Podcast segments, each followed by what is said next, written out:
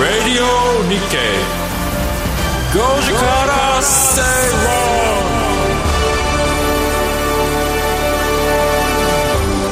こんにちは松園克樹ですこんにちはアシスタントの八木ひとみですそして火曜パートナーはキャインの天野博之さんですよギャイン 天野ですよろしくお願いしますろしくお願いしますもう我々3人はあのい初めての飲み会を終えた んでねもう他人じゃないですよもうまあほぼね、あの飲み会の中の9割5分ぐらいがね松園さんってどんな人だっていう 話でねまあまあそこまあすごいそうです謎ね大きい、あのー掘り下げれば下げるほど9割5分その話だったんですけど、うん聞いてもよくわからないっていうのが結論でしたね結局いやだから足りないのよそうですね時間がね朝まで討論しないといけないのよそうまあ時間必要ですよね、ええ人を理解するにはいやいや普通そこまでね俺なんか3行ぐらいいやいやいやいやいやいや本当にチャット GPT でも相当項目出てくると思うそうですよねあーありますねなんかウィキペディアとかでもしね松尾さんの反省とか書いたらなんかものすごいことになるんじゃないか あーななとか思なっかたですりもしますけれどもねうんただ楽しかった楽しかったですね本当にいろいろお話できたんですけれどもえーその飲み会で培ったこの和というのをですねはい今日発揮していきたいと思いますはがいただ打ち合わせの時にお話を聞いておりました今日の IT テクノロジーやアプリのコーナーのお話ですねはいはいはいえーいまいちわからないっていう 今一番わからないただなんか松園さん曰えくすぐそこに来ているっていうねそうですねもうすぐ目の前もしくはもう体感している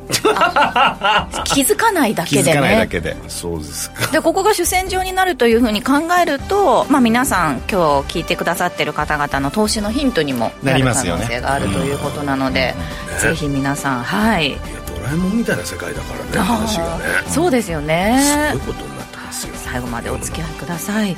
そして今週為替も大きく動きまして先ほどですねユーロ円が157突破しましたねそうですね乗せてきました2008年以来の水準だということになっておりましてそうですちょっとポンド円はもうちょっと伸びるかなと思ってたんですけど、あのーユーロほど伸びなかったんですね、うんそうですねユーロ円もちょっと、まあ、円ドプ安っていう形が変わってはいないんですけれども足元ちょっとスピードを加速してきてるなという印象ですこの後またグローバルマーケットトピックのコーナーでお話ししてまいりますさらに番組後半ではゲストをお招きしてお話聞いていきますさて今日も皆さんからのメッセージ募集していますハッシュタグご時世アルファベットでハッシュタグご時世でツイッターでぜひつぶやいてください今日も盛りだくさんの内容でお届けしていきますそれでは進めてまいりましょうこの番組はココザスの提供でお送りします論5時から正論ラジオ日経5時から正論をお送りしています。この時間は今更聞けない IT テクノロジーやアプリのコーナーをお届けしていくんですが、えー今日取り上げる話題がですね、ムーンショット型研究開発制度ということで、まあこれだけ聞くと月に行くのかなってい多う 分ねアイスペース関連かなって いうね期待をしてしまいますけどね私はそうですねうん。いかがでしょうか、松野さあん。のーまあ、月には行かないんですよね、まあ行かない月に行くことも含まれているあそはれいるんですけあど、入ってるうんまあ、そもそものムーンショットっていう言葉自体の本来の意味としては、アポロ計画のような、うんそのちょっと前人未到のちょっおうおとうとんでもないよねっていう計画のこと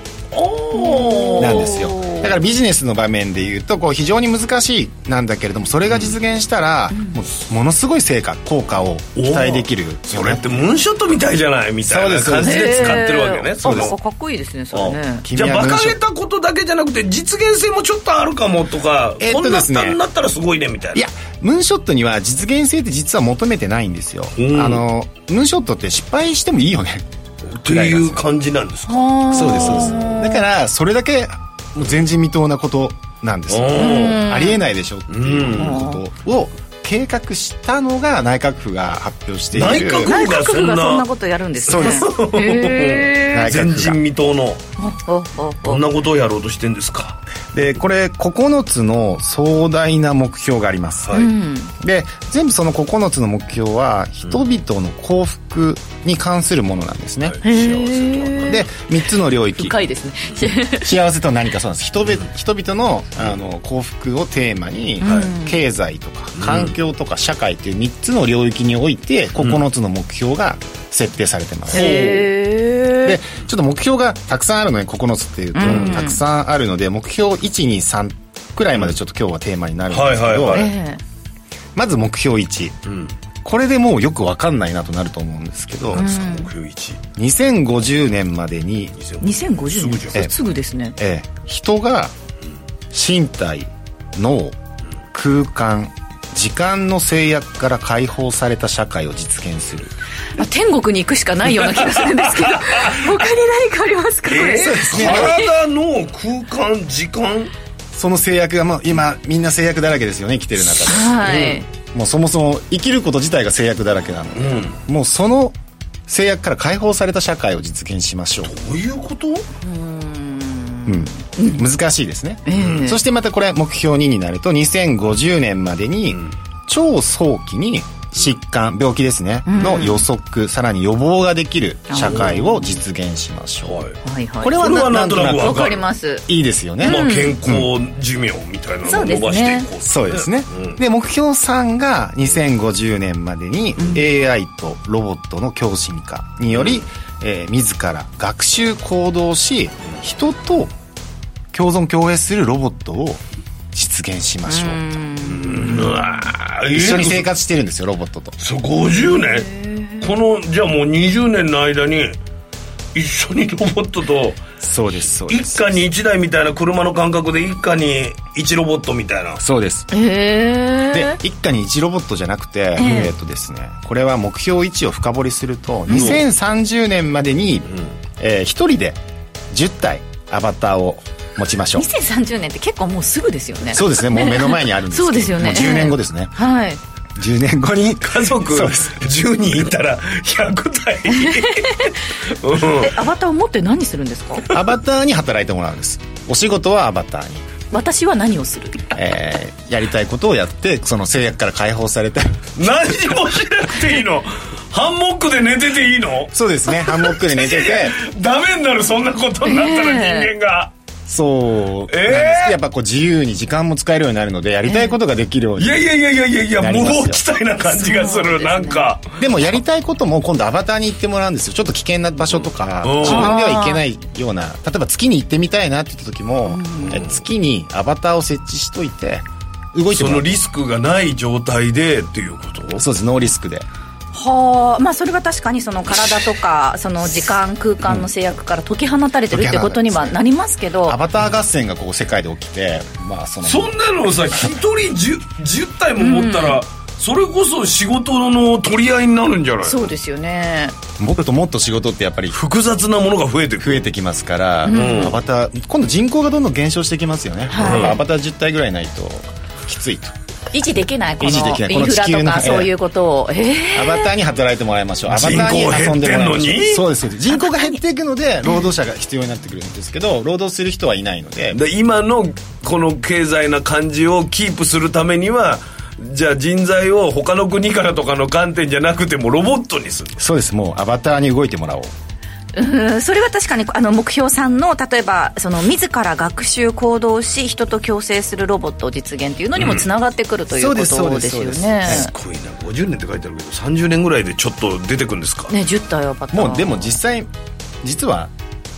もう身の回りにはあるんですよいいやいやいやなな私も俺は一人しかいない一人もそうそう私は一人しかいない私自分だけでそうまたこれ話戻すんですけど、ええまだいつものように「フォートナイト」とかの話になって ますけどゲームですねフォートナイトの中では自分じゃない人が動いてるわけですよね、でも自分がコントロールするじゃん、ですよね、それが今度自分でコントロールしないようにフォートナイトのキャラクター、まあ、フォートナイトゲームのキャラクターに意思を与えて、うんどういう行動パターンをするんだよっていうのをやればはいそうそれの何が面白いんですかプログラミングそれを今度感情を人間側にあのインストールできるような状態にするんですよ、そうすると、もうまるで自分がやってるように動きますよね自分も楽しいですよねそうすると勝手にそれを見るのたまにまあ見る必要もないんですよね頭の中で勝手にこう映像が動くような感覚を 得られる私なんか自分が今見てるものだけでもいっぱいいっぱいなんです けどそれをなんか「フォートナイト」とかそういうゲームの中であの活動してくれてるアバターが見てるものも私に入ってくるってことそうですそうです入れましょうという形ですねそれはもう人間としての情報処理能力みたいなのはそこに追いつくものなんですかね人間はもう全然追いつくんですよねそこは問題ないですへえだって人間の能力7割使ってないんですもんねあのですよね使ってないです使ってないですへーまあそういうふうな形でも今お話聞いててもなんとなくイメージはできるんですけど、うんそれが実用化されるというか仕事にまで行くっていうそのうながのよなんかどういうあれなのかなと思うんですあけどのちょっとアバターのイメージが先走りすぎて、はいありえないって思ってるかもしれないんですけど、うんもうちょっと仮想現実の中のだけのイメージなんだ実はリアルの空間にももうすでに存在してて、ペッパ会ーったことないそうですペッパーくんとかもいい例ですよね、はいペッパー君はでもペッパー君オリジナルの考え方ですよねそうですそうそううんまあ、今度ペッパーくんとかそのロボット、リアルに存在しているマテリアルロボットに対して、うんえっと、人間の行動や思考などをあの今度コピーしたコピーしたデータとして吸い上げるんですよ私例えば私のあのデータを吸い上げてペそうッですパー君とかに移そうですすとそうですそうですあのそれをヒューマンデジタルツインっていうんですけど、はいあのそうですそもそもデジタルツインっていうのは、その現実世界における物理的な存在っていうものをその IoT などのテクノロジーを使ってスキャンするんですよ、でスキャンしてスキャンしてえーそれをクラウド上とかの仮想空間に転送するっていうのうをんデジタルツインっていうんですね、ええでこれでデジタルの中にまた俺がいるんだ俺の分身がそうですそうです、んデジタルツインっていうのはまさにスキャンしたものリアルな存在をスキャンしたものを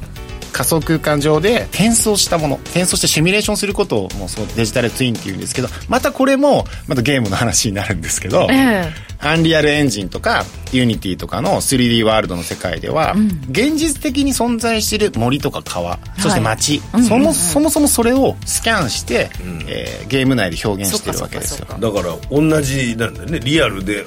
そうですそうです、なのであれもデジタルツインの一つですねただ、えっとまあ、そのおかげで災害計画とか都市計画であったり、はいうんトラック、まあ、運送状況のシミュレーションとかトなるほどなるほどラフィックですね、その辺もシミュレーションできるようになって本る物と同じような状況下を作っあーてシミュレーションはもうやってるとそうですそうかそれの人間版が入ってくってことそれながの人間版がヒューマンデジタルツインでもそれだと例えばあのなんですかね地震が起きた時の人の行動みたいな、どっかにパーッといいあー集まっちゃうとかそういうようななんかこう、まあ、災害の時のパニックの行動をどういうふうに抑えられるかとか、そういう技術にも使えれるんです使かえねます使えますもうもちろんそういう災害シミュレーションで人間がどう動くのかっていうのは使えますいい使い方ですそようですね使い方それはすごく分かるすごくなんかいいというかあんまり夢のない使い方ちょっと待ってください ゆ夢がないというか安全性のために そうねですね世の中のもっと遠いビジョンの話の方がやっぱ楽しいですそれも現に目の前に起きうんてもうあるんるだそうか話そうかなんですよあなるほど、あーヒューマンデジタルツインになると今度は、えっと、物理スキャン物理的なマテリアルのあの自然にあるもののスキャンと違って、人間なので内面的なものっていうのがありますよねはいヒューマンデジタルデジタルツインの場合は身体的なコピーと,、えー、と内面的な人間に近いその感情とか思考とか、はい価値観とか、それらを再現するその内面性と身体性の2つをコピーするっていうのがヒューマンデジタルツインですねなんか、なんかセカンドライフ的なのだと、現実世界とは全然違う自分になりたいっていう感情があるじゃない、それなのにまた現非現実世界にも確かに確かにあの自分がそうそうそういるわけもう一人いますいます私いもるう一人なんでよもっと完璧な人間にいやなりいやたいみ僕たはいな白馬の王子様になりたいっていうさ そうそうそうそパうターンもありますよね、それもそれはそっちのあ のマテリアルワールドをまた 3D スキャンしいやいやて作っいいのかてそこでやればやればいいのいいですしなので、まあ、1人10個アバター作るってことはそういうことですよねああまあだからどういうバージョンにでも対応できるぐらいそうですいもう一人の自分がいっぱいいるわけだっぱいいますだからそこをどんどんリアルにしていくためにはさらにいろんな技術が必要になってくるっていうことですよね、は今い研究が進んでる分野ってなると、えーそうですねそのちょっと身近に今もなりつつあるのがあそのハプティクスっていうハプティクス用語なテテクノロジー用語で、はいこれは皮膚の感覚のフィードバックとか皮膚感覚のフィードバックですね、より細かいじゃんあの VR やられたことありますよね、はいはい VR やるときってこうなんかスティックとか持っうんて持まってす,、ます持ってます、あれ VR のあのちょっとゲームチェンジが必要なのって物理的な五感に訴えるような感触を人間が得ることができれば VR っていうのはもっとリアルがまあちょっと視覚中心というかね、まあそういう感じがしまだけすどゲームの時とかでもコントローラー震えたりするじゃないですかなんかぶつかってブルルルってああいう感じそそれもハプティクスの初期なんですよあーマナーモードもそうもでっすとリアルな感じそうですもっとマナーモードもハプティクスの一つですねの事例の一つですマナーモードで着信を知らせたりブッブッブッのあの感覚がちょっと変わったりとか何かをじゃあ仮想で切ったとその反動みたいなのが分かるっていうことそうですグローブをつけてハプティクスグローブをつけると、えーまあ、繊細な動きをしている陶芸家の動きが感じられたりとかうわそれをじゃあ現実世界とリンクさせたらできますよね陶芸ができちゃう陶芸がやらないんだけど一応プロの陶芸家のデータを今日インストールしとこうと頭にインストールして、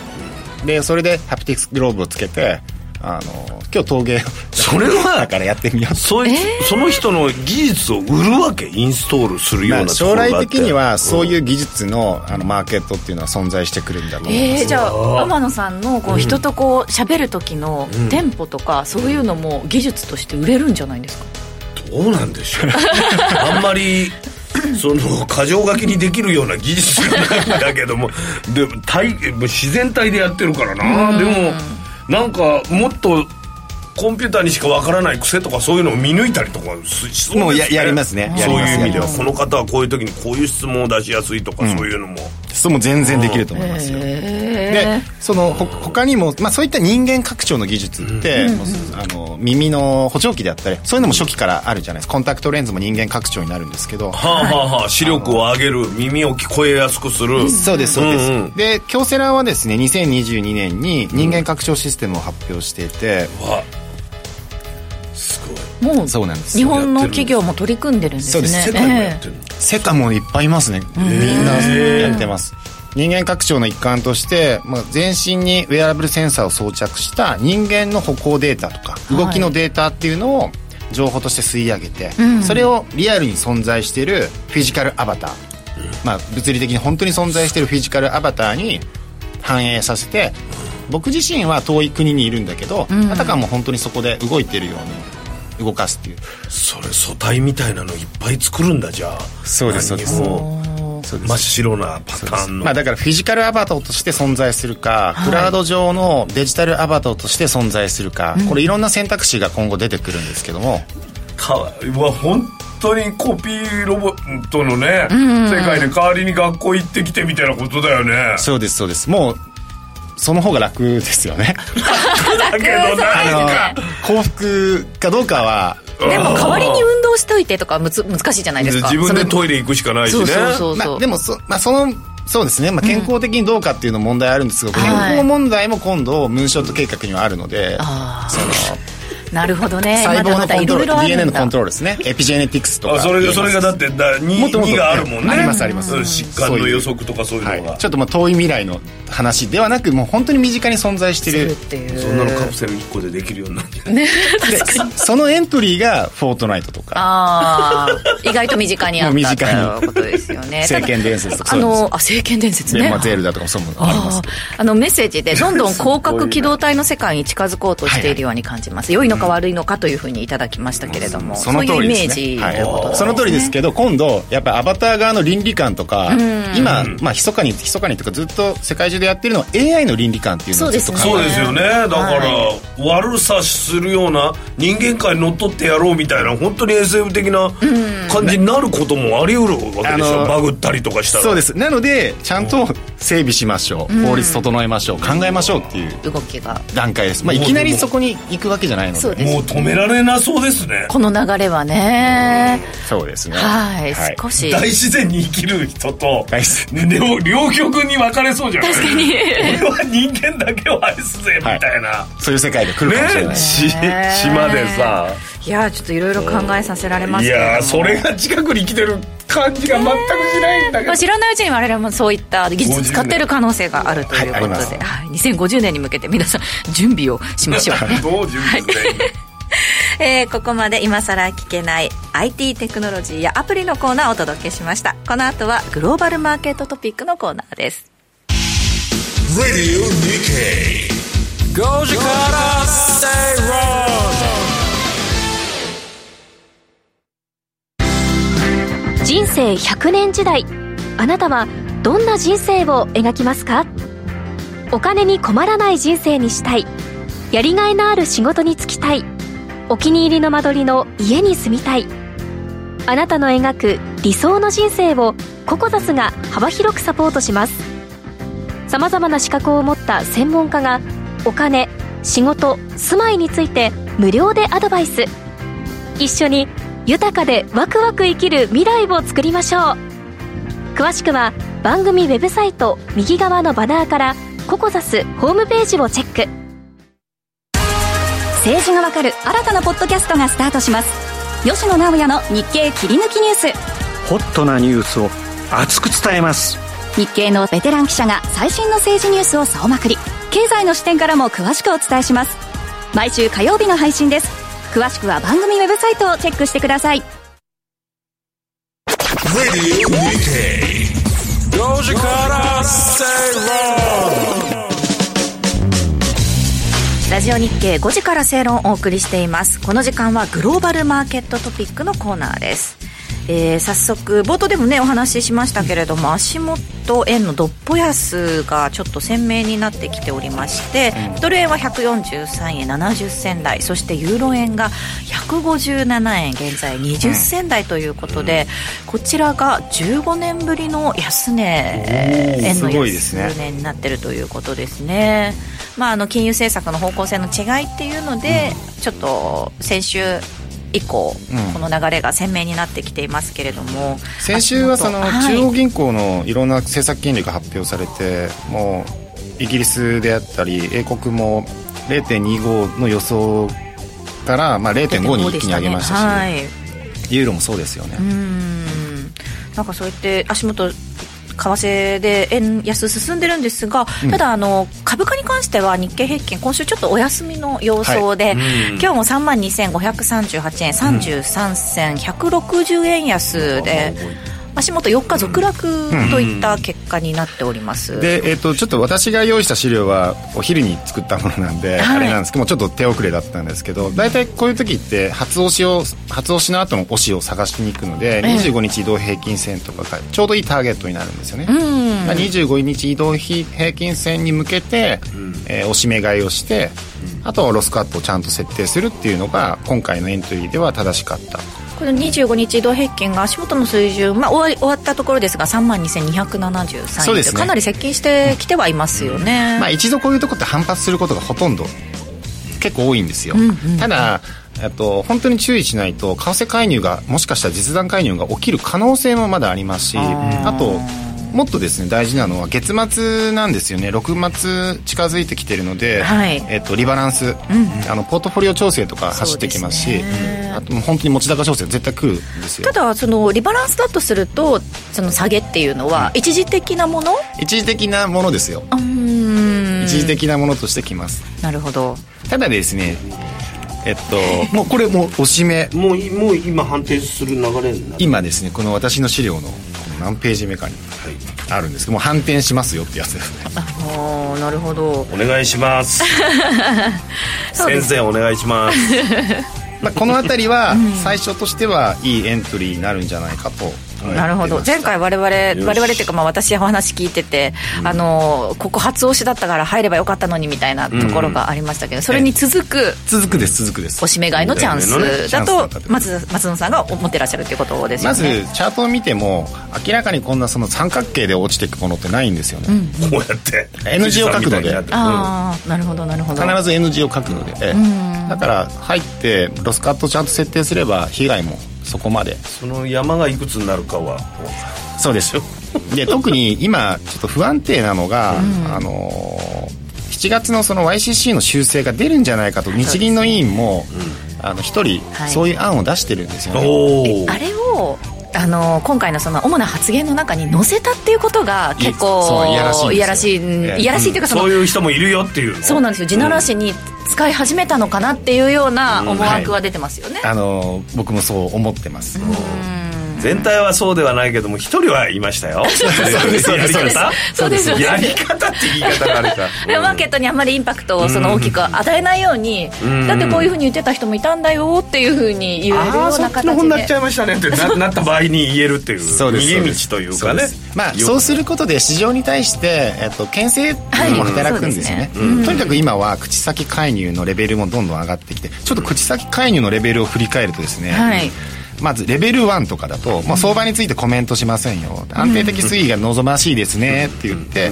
えーレベル2で注視しますよ急激な変動ってちょっと ね言葉選びすごいなそうです AI で選んでるのかそうなんですで今は結構強い、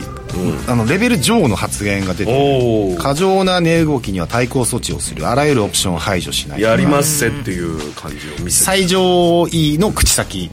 でした、ね上位の口先上位の口先 この後の口先だけじゃ済まなくなるわけでしょこれ以上いくと今度ですね口先じゃない介入じゃなくてあの、うんパターンがレートチェック、おー各えー準備しましたよあブルペン入ったみたいなブル感ーじメンタルのやつが で次の段階がそうなんだ、レートチェックが次控えてるんですよねもうここまで今最上位まで来たので、そして今回あれですねあの、神田財務官が続投しましたよね、はいあのもう一回お願いしますということになったので、まあ、前回介入の実績がある財務官がまおーた再任することによってまたそれも市場に対して、でうんだからやるときはやる人だよっていう、あの人がまたあの人が来たよね ということもあって今回ドル円っていうのはやっぱりあるかもしれないあるかもしれないって言って他の、えー、とユーロ円とかあのポンド円とかと比べて 伸びがちょっと難しかったっていうところがありましたよね。なるほどまあ、でも、あの金利差はもうそのまんまですし、上がっていくんだったらただですねあの、一方的なドル高になるっていうのはちょっと難しいかなと思ってまして、はいあのーというのもですね去年のその150円を超えるような時っていうのは、えーこのまま金利がどこまでアメリカの金利を上げていくんだろうっていうのがちょっと不透明で、どうなっていくんだか分からなかったのであそこまで行ったんですけど、今ってどういう状況かというと利下げはいつなんだろうっていう状況なんですよね、ターミナルレートっていうのはもう大体見えてきてますよね、そどうこですまで上がるかっていうのはそういう状況なので、145円を超えてトントン拍子に上がっていくっていうのはちょっとなかなか難しいなっていう状況ですよねどうしようどうしようっていうただこの水準感水準的にはあれだけどスピードがっていうことなんですかねその為替の介入とかのこういうあ編成のに関して方々たちの,、はいあのそうですね話スピードがって言ってますけスどピードがっていうことまあ、確かにスピードもめちゃめちゃでかいんですよ、あと投機的なその IMF の通貨ポジションとか見るともう確かに傾いてるのは傾いてるので、はいまあ、そういった理由でやってくる可能性はありますが、うんまだしばらく口先 で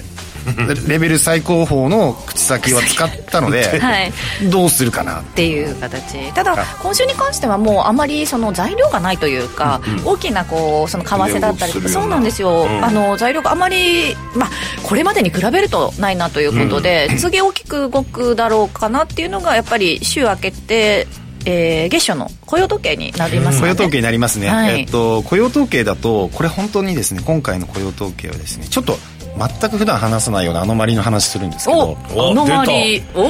お、あのードラえもんさんより先にあのまりの話。ジブリのジブリ出たお俺話もで知すってるそれジブリの呪い ですブリ、ジブリは金曜日にジブ金リ曜ロードショー金曜ローがドショーでやりますよ、ね今回ですねしかもハイペースですごいですあの3週連続で7月7日大14日21体ね日もうやってますよね3週連続怒涛のジブリでジブリ祭りが来るんですよ金曜日のね。はいでまあそのジブリの呪いってよく言われてますけど、あのジブリが荒れるってやつね、放送される時は荒れるよっていうことですが、これはですねあの、まあ、冷静に考えてもらいたいんですけど、あの雇用統計なんですよ、つま雇り、用ね、統計、ええ雇用統計は毎月第1金曜日の,、あのまあ、日本時間でいうと9時半とか、はい夏時間で9時半とか、ちょうど金曜ロードショーのタイミングで 確かに。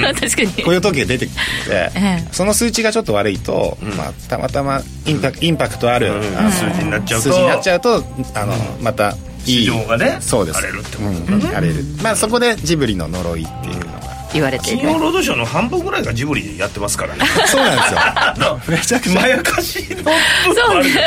確率としては高すぎるもんねまたやってるって思うもん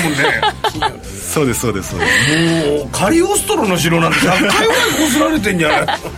らここもはっとやってるかもしれないです実際に注意するのは雇用統計です本当に雇用統計注意しましょうねっていうのが大事なところですね、あとですねあの足元の日本の CPI、えー、と5月 CPI は23日に発表さそうでれすまねしたけ先ど、週出ましたねはい、はいえーこれでですねコアコアは前年比4.3%でこれずっと上がり続けてるんですよちょっとグラフも用意してますけど、もうずっとです本当12ヶ月連続じゃないですか、ずっと上がり続けてまして、えーアメリカの CPI でコア CPI で5.3%なんですけど、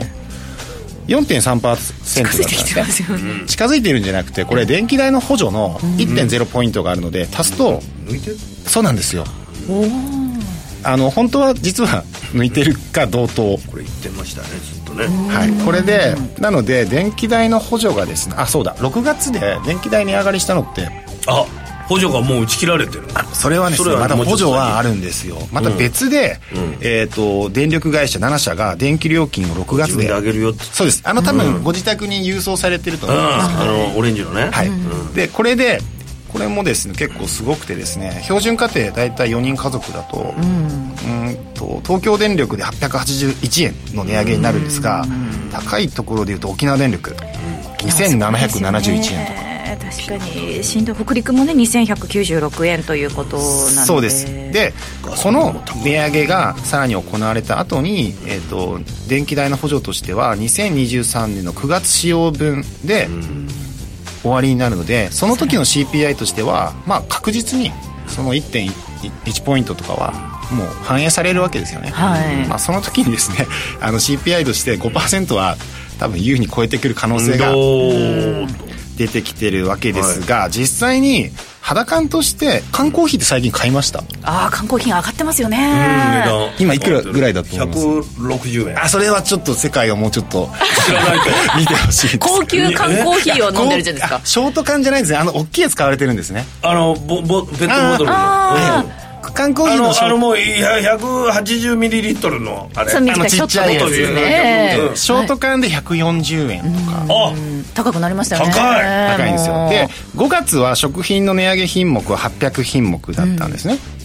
でだから5月の CPI 当然上がってるんですよ今度発表されるのって6月の CPI なんですよ6月って何品目値上げしたかっていうとすごい数がしかもね袋麺とかそう結構庶民の生そうで活すよにね加工食品系とか、はいえー3000品目そうです3000品目ね3000品目値上げしてるんですよだから今3000品目言えないもんインスタントヌードルとか全然違ういや確かにね高いよ昔は100いくらみたいなイメージだけどもうカップ麺も100いくら探す方がねそうなんです、なので来月の CPI も高くなるだろうっていうことで、多分ここまで CPI 上がっちゃうと何らかの匂わせる態度はもっと、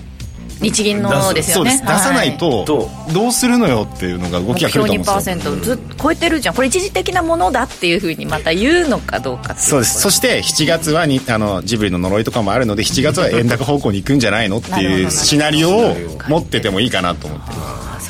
すねまあ全然関係ないっていうかちょっと関係あるんですけど私昨日神社に行っておみくじ引いたら、あの商いこれから先の商いに関して、えっと、値段上下なしって書いてあったんですよ、あーはいギャランティー上がんないんだと思って、ええこのインフレの時代にですねすごいショックだったっていうお話で締めますはいということでこの後はゲストをお招きします Radio Nikkei.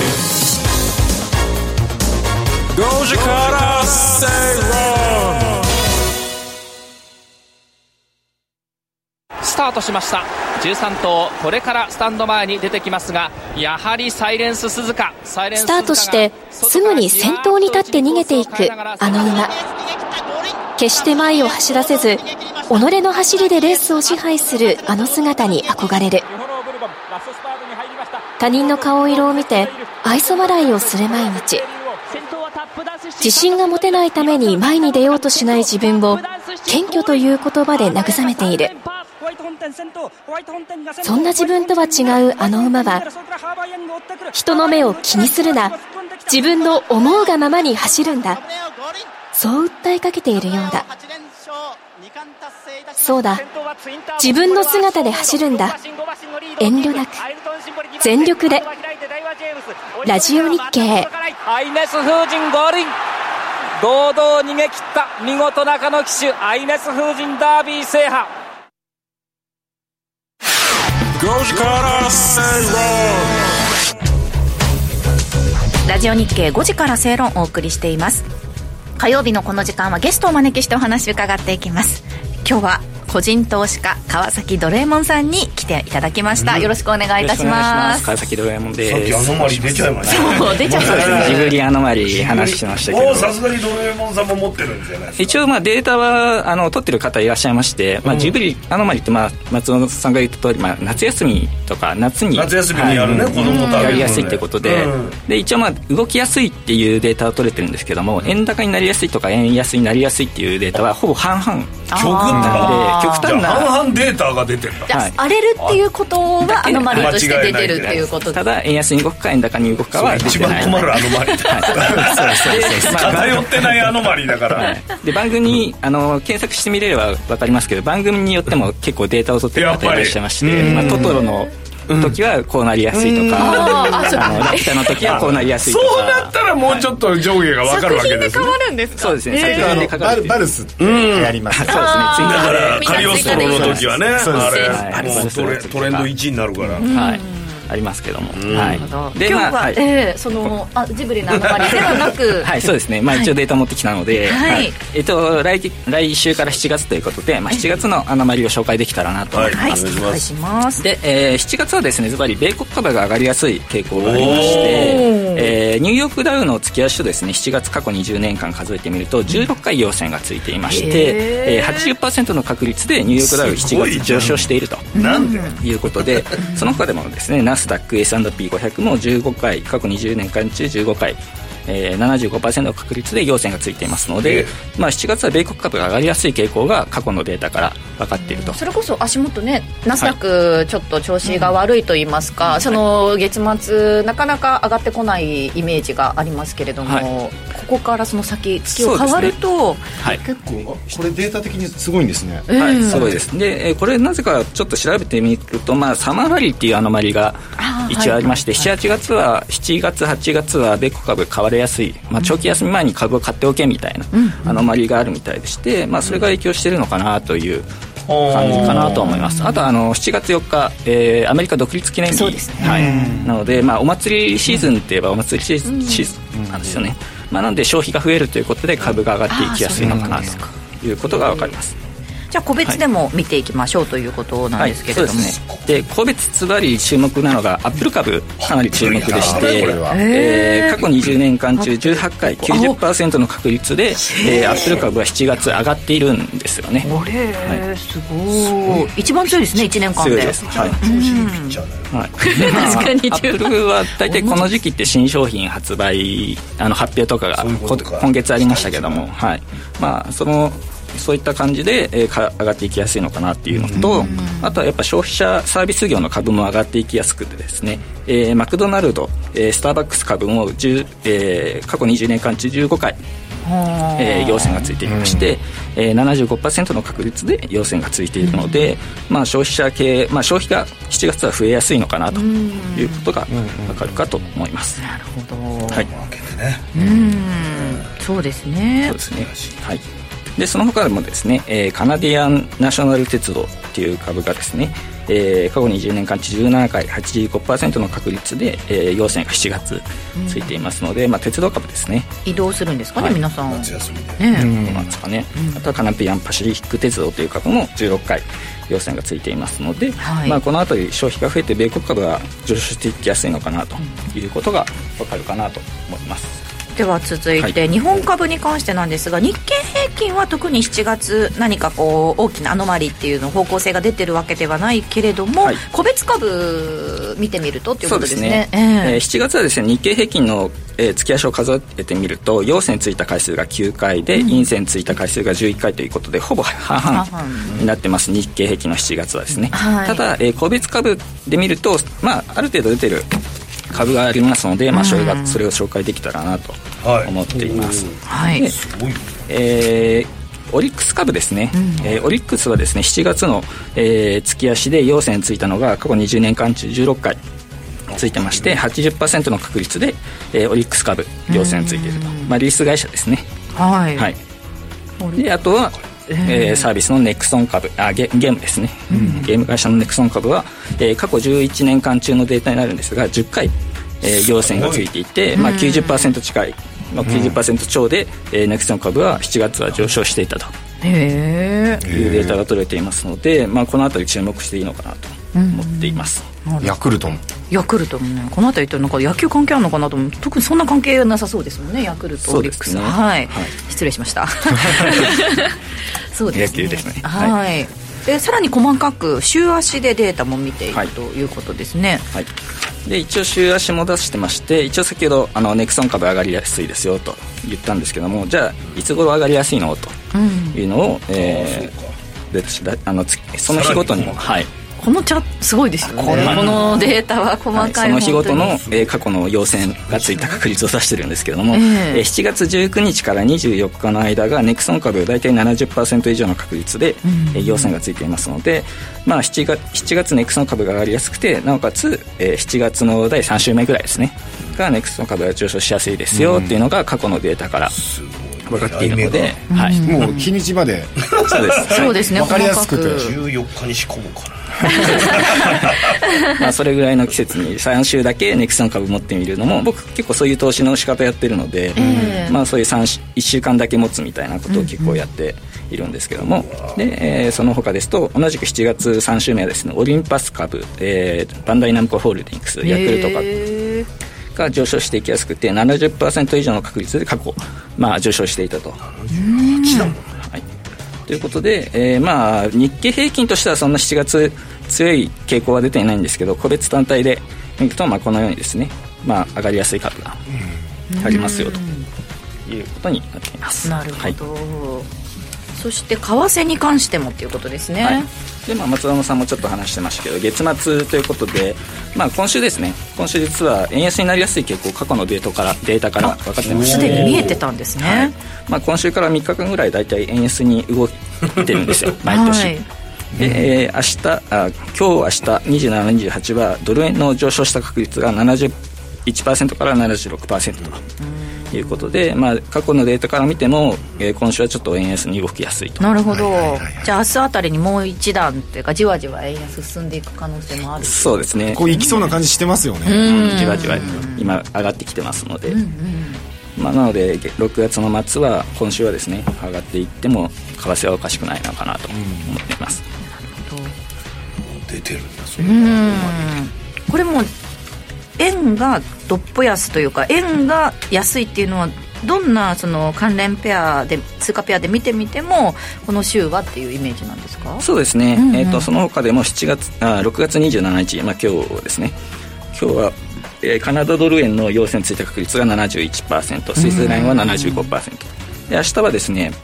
カナダドル円とスイスライン81%の確率で、えー、上昇していましたので、うん、えー、まあ、円安になりやすいとであと26月29日は、えー、5ドル円ニュージードル円カナダドル円スイスラインで73%以上ですね、うん、の確率で要線、えー、上昇していましたのでなるほど、まあ水えー、火水木曜日ぐらいまでは上昇していく傾向が、まあ、過去のデータから取れるかなと思います。うんいうことがありますこれドルエモンさん結構その先ほどみあの株の表も出していただきましたけれども、はい、これをで結構取引してるっていうお話されてましたが、はい、どれぐらいの確率だったらアノマリーとしてお高いなっていうので売買に踏み切ろうっていう水準なんですか、えーと、と80%以上で僕は、えー、基本的に結構手堅いですね80%って結構ですよね,はいね、 そうですね、うん、まあそのあまりデータがない週だと、まあ、ついついトレードしちゃうんですけど、うん、 まあ、あの6月あの前回出させていただいた時とか6月はですねヤクルトに、ええ、ヤクルト株新田株 JR 西日本株が上昇しやすいと、はい、今月ですね、えー、紹介させていただいたんですけども、え、まあ、これをまあ、僕はちょっと買ってちょっと儲けさせていただいたと、まあ、アノマリドルにそしたら動いてくれたのでアノマリドルだったんですねヤクルトは、はい、そうですね8割のところ勝負して、はい勝てる確率って8割ぐらいあるんですか、 えー、とそれは実はあの去年とか的中率調べたら、まあ、大体67割ぐらいああちょい削れるなんで、まあ、でもすごいですね、5割はいまあ、やっぱあとは株とかの方が的中しやすいですね為替とかっていうのもあって、まあ、為替はちょっとね本当な何の要因で動くかっていうのは本当にわからない部分があります曜の日もで、違うしねそうですね株だと決算とか、ねうんあの優待確定日とかがありますのでパターンが出わかてるりやすというこかなとですね。はい、ということで実際に投資をされる際の判断はご自身でしていただきますようお願いいたします。ここまで本日のゲストは個人投資家川崎ドレーモンさんでした。ありがとうございました。ありがとうございましありがとうごたざいましたグランシルクが伸びてくる外からはヤングマンパワーさらには12番のフラアンジェリクなど広がってゴールイン大激戦さらにその接戦が好きだ3頭4頭が並んでの激しい競り合い騎手のアクションに応えて少しでも前に出ようとする馬に魅力を感じる2頭によるマッチレースもいい手に汗握るデッドヒートの末に並んでゴールを駆け抜けて数センチの差で勝者が決まるレース馬は勝ったかどうか分かるのだろうかその勝負を決めるのは馬の力か勝利に対する執念かそれとも運かラジオ日経動ったか動ったかダイワスカルト並んだゴールイン全く並んでゴールインどっちだ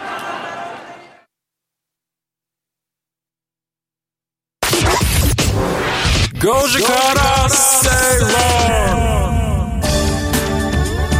さてあっという間にエンディングとなってしまいましたここまでラジオ日経5時から正論をお送りしてきました天野さん今週印象に残ったの、でもやっぱりえムーンショットでしょやっぱり、えうんうん自分のアバターが10人いて俺10人にやらせること考えたらそんなにないなといやいやたまにねもう一人自分いたらね、ええとか考えるじゃない、僕はあの料理が好きだからね、料理とかもちょっと極めてみたいなとか思うでそれがね10個もあるかなと思って確かにん私も今ゼルダしか思い浮かばなかったですうんまだやってんのって話ですよゼルねダをずっとやってるそうそうひたすらそうもう一人まあでもその、ええ今現時点でもチャット GPT に仕事の一部をお願いしたりっていうのは本当にそうか起だかきてらますよね具現化でロボットはいないけどももうそういうことはコンピューターの中ではや起っきてるてますっ起きていてうまこすとだよねええもうそれはもう身近に存在してるのであとは間違った方向に世界が進まないっていうことをうんやっぱり倫理として進めていかなきゃいけない、ねそこがかなり肝となってきそうですねそううですまく使うにはっていうことを、それをさでもそういう世界をあんまり知らない人が決めるような世の中だったりするじゃないですか 今の日本の政治ってのはまあその不条理なところが、うんありますよねええ世の常デジタルほにゃららとかね、そういうのもねやったことないみたいな人がやってるからまあでも今回のデジタル庁ってちゃんと、うんあそうですね物足りないかなあの 最近ちょ頑張っと聞かなくなってきましたからねそうですねぜひ頑張っていただきたいと思います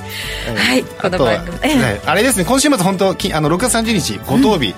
いろいろ重なりますので、ええここは気をつけていただきたいっていうのがあります東京都の CPI も発表されますし30日ははい、リバランスの話もありましたしうんねそ、こは本当要注意でやってほしいと思いますえここまでこの番組はココザスの提供でお送りしましたそうですね今週あまりこう材料がないかなと思ってましたけれどもその週末ちょっと大きく動く可能性があるというこあとりまですあえー7月は月初からまたいろいろと経済指標出てきますのでちょっと今日今週はちょっと穏やかな週といいますか下げてはいますけれどもそこまで大きな動きがありませんのでね、ちょっと休憩しながらっていう形であすかねの全然いいけるいけると思いますね日経平均、ここまでのお相手は松園克樹と天野博之と八木ひとみでした明日も夕方5時にラジオ日経でお会いしましょう